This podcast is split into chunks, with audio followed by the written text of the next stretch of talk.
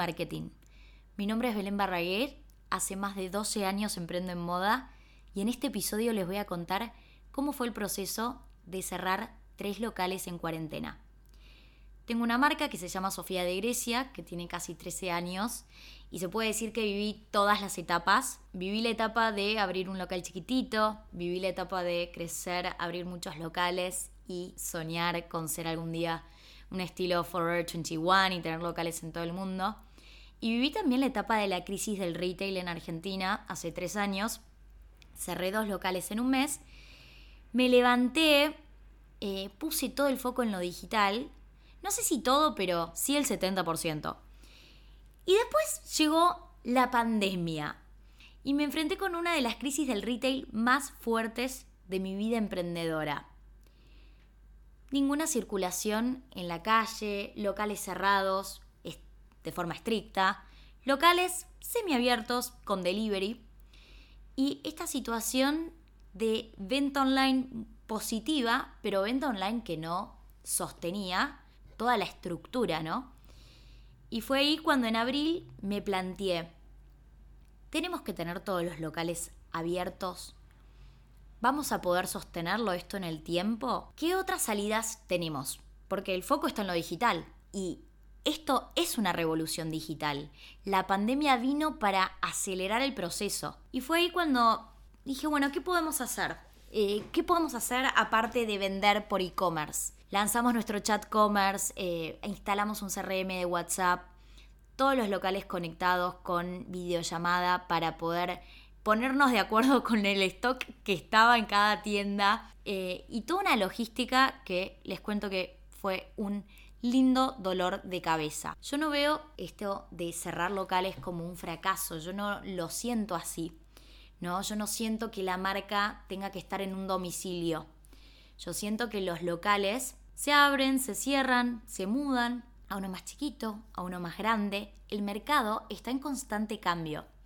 Y lo importante de este proceso, si vos que estás ahí, que me estás escuchando, te pasa que tenés una marca de moda y tenés un montón de locales físicos, yo creo que te tenés que plantear, ¿no? Porque vamos a eh, enfrentar una crisis del retail mucho más fuerte de la que estamos viviendo hoy. Yo no creo que esto cambie de un día para el otro, creo que es algo que va a durar bastante. Tenemos locales donde los clientes no pueden probarse la ropa, donde la experiencia es distinta. Clientes que están viviendo un momento de introspección personal muy fuerte, donde están analizando qué es lo más importante de su vida. Hay una valoración por las experiencias, por el conectarse con la naturaleza, que está lejos de encerrarse en un shopping y en una tienda física, ¿no? Porque voy a perder el tiempo de buscar lugar para estacionar, ir al local, hacer la cola, que ahora hay colas en los locales. Si puedo comprar online y que me llegue a mi casa, invierto mi tiempo en lo que me eleva, en lo que me hace mejor persona, en lo que en mis amigos, en mi familia, en mis sueños.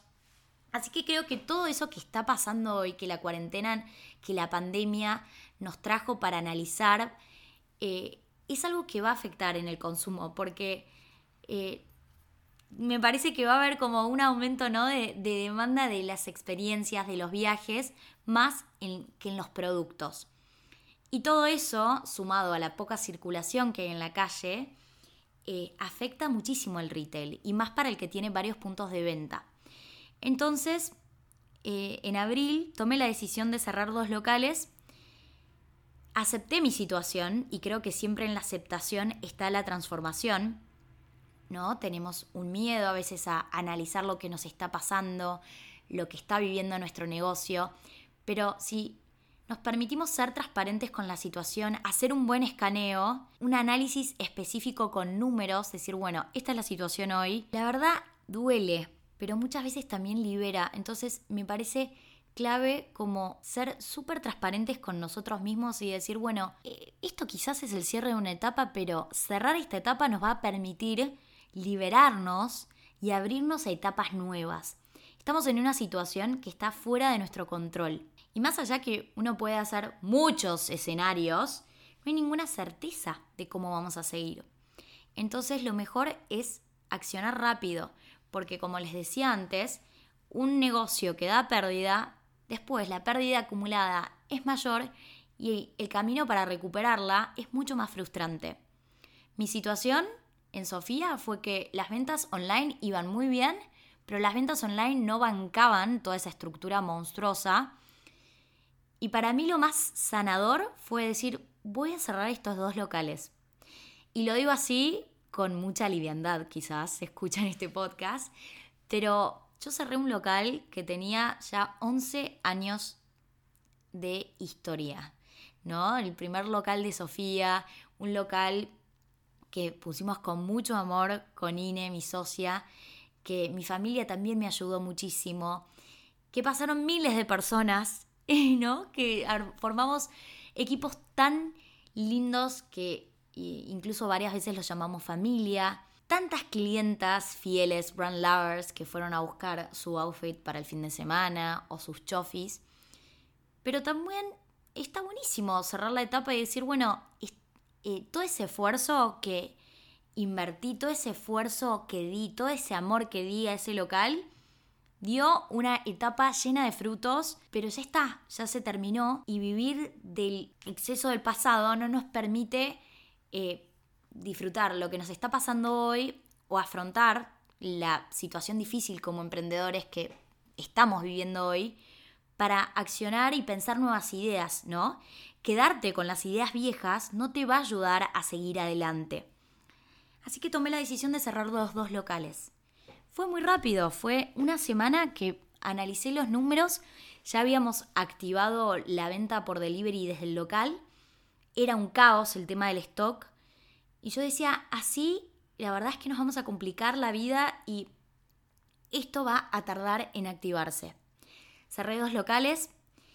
Eh, al mes pudimos abrir al público mucha esperanza, mucha ilusión en esas medidas. Y me acuerdo que el primer día que abrimos, que no fue solo emocionante por el hecho de volver a encontrarnos con nuestros clientes cara a cara, sino el hecho de volver a ver la luz, porque atender con las persianas bajas, no les explico lo angustiante eh, que era, ¿no? Es que era como que no veíamos el sol. Entonces, ese día que volvimos a abrir, que levanté la persiana y era un día soleado, vi esperanza. Y al finalizar el día, eh, las ventas físicas habían sido nulas. Todas nuestras clientas habían mandado en moto, habían comprado por chat, pero ninguna había comprado de forma presencial. El local de Recoleta lo, lo vacié fui eh, a buscar toda la mercadería y la llevé a la oficina y al local de Palermo. En la oficina organizamos como un estilo showroom para poder tener ese pick-up point físico de Orqueta y de Martínez, que eran los locales que habíamos cerrado. La situación es que el local de Recoleta estaba completamente vacío. Una de las chicas estaba con licencia de maternidad y mi decisión había sido a volverlo a abrir cuando Cata vuelva de su licencia. El local completamente vacío, todo el stock estaba en los otros locales que de a poquito se fue vendiendo. Entonces, al mismo tiempo pensaba, cuando vuelva a abrir este local, voy a tener que invertir tanto en stock para volver a llenarlo. Así que yo seguía con mi análisis foda de la situación. Sigo con el local de Recoleta, lo cerramos. ¿Qué hacemos? ¿Cómo siguen las ventas físicas? Fui haciendo seguimiento y las ventas, bueno, fueron aumentando porque dentro eh, de todo de repente aparecía un sábado soleado, divino para irse a caminar por Palermo y algunas clientas se asomaban en el local para comprarse chofis.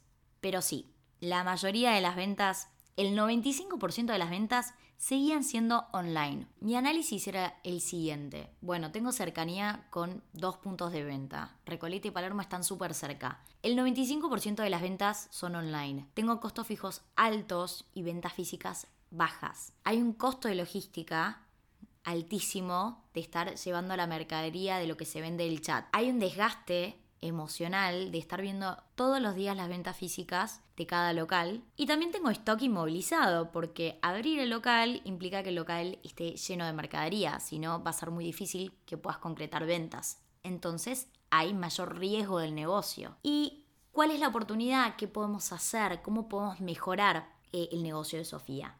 Podemos tener el stock distribuido en menos puntos de venta, tratar de que esté centralizado en la casa central, just in time, seguir con ese modelo de reposición rápida, constante, bajar los costos de estructura y cerrar también el local de Recoleta, poner el foco en la venta online, pero el 95% del foco online, porque bueno, más allá que como les convenía diciendo, yo ya tenía mi foco online, cuando tenés locales también se pierde mucho tiempo en esa gestión de locales, eh, gestión de, cuándo vas a abrir, cómo vas a abrir, cómo vas a, llevar a las chicas hoy que también tienen que tomarse Uber.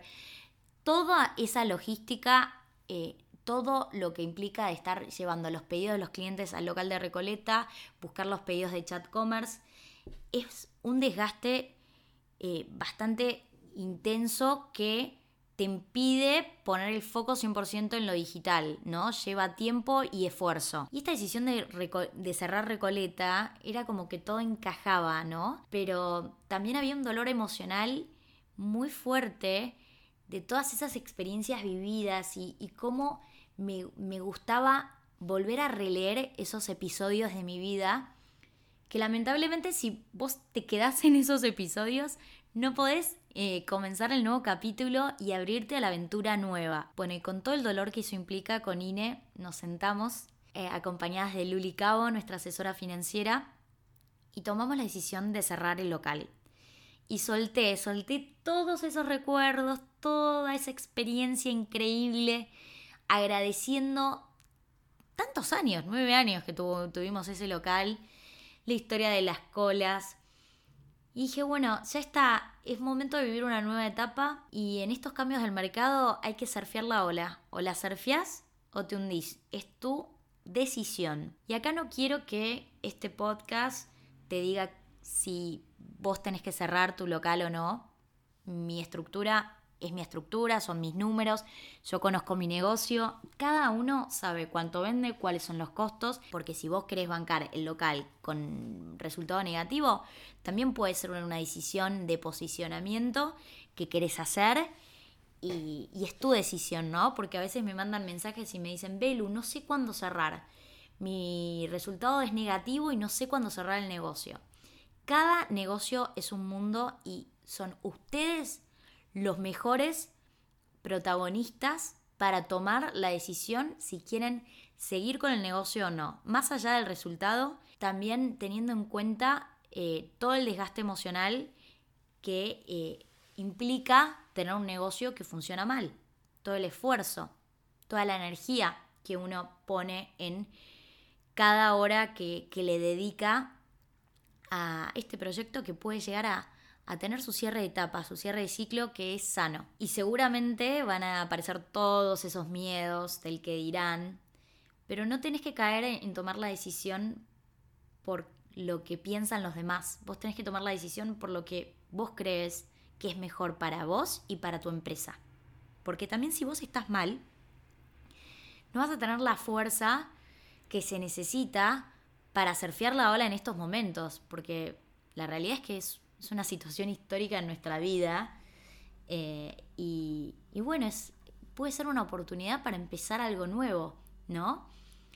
Si no lo aceptás, no te puedes transformar. Y esto pasa a veces que uno no quiere ver lo que está pasando. Cerrar un local no implica la muerte de tu empresa. Tu empresa, tu marca, el alma no está en esos metros cuadrados. El alma de la empresa está en cada producto, en la relación que tiene la marca con sus clientes, en la identidad, en la cultura empresarial, en los equipos que forman esta marca tan especial que estás creando, que creaste hace varios años, que es nueva.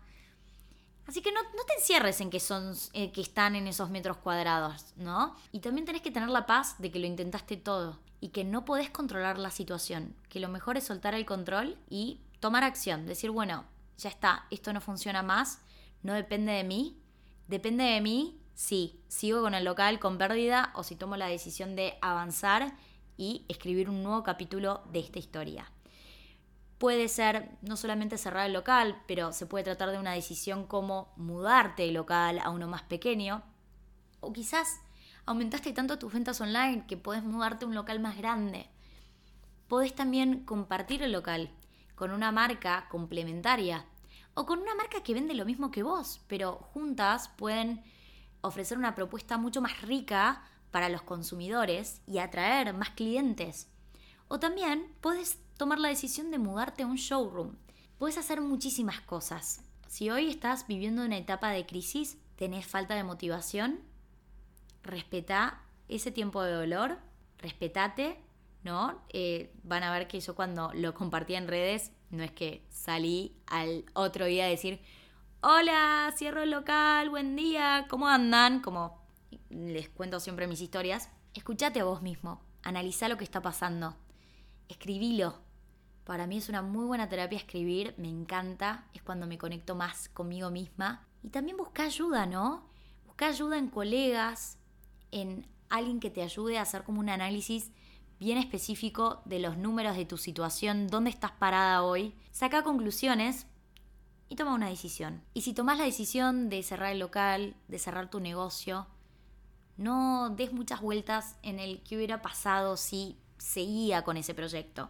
Ya está, no tiene mucho sentido revolver ahí. Es momento de seguir adelante y abrazar esta nueva etapa y soñar. Soñar de nuevo, siempre hay un nuevo día, un nuevo comienzo, una nueva etapa, un nuevo negocio, un nuevo proyecto. Bueno, ese fue el episodio Emprendals de hoy. Espero que les haya gustado. Eh, sé que esto es algo que muchos emprendedores hoy lo están viviendo y les quería compartir un poco cómo fue mi proceso y darles un mensaje de esperanza. Mucha fuerza para este momento, sea lo que sea, eh, estoy acá para acompañarlos, así que pueden mandarme eh, sugerencias de contenido a emprendals o arroba marketing con Belu, que es mi eh, usuario de Instagram donde comparto muchos tips de, de, marketing, donde van a ver todo el contenido también de mis cursos online. Este es un espacio para ayudarlos, para acompañarlos, para darles consejos, para compartirles lo que funciona, lo que no funciona. Yo creo que hay que animarse un poco a, a compartir este lado B, estos fracasos que en verdad no me gusta llamarlos fracasos, sino aprendizajes o nuevos comienzos. Este fue el episodio de Emprendals. Espero que arranquen eh, la semana con la más linda energía del mundo y gracias por escuchar. Si les gustó el episodio, estaría buenísimo que lo compartan en sus redes y nos mencionen. Y también estaría buenísimo que lo comenten o lo valoren en, en Apple Podcast. Les mando un beso enorme. Chau, chau.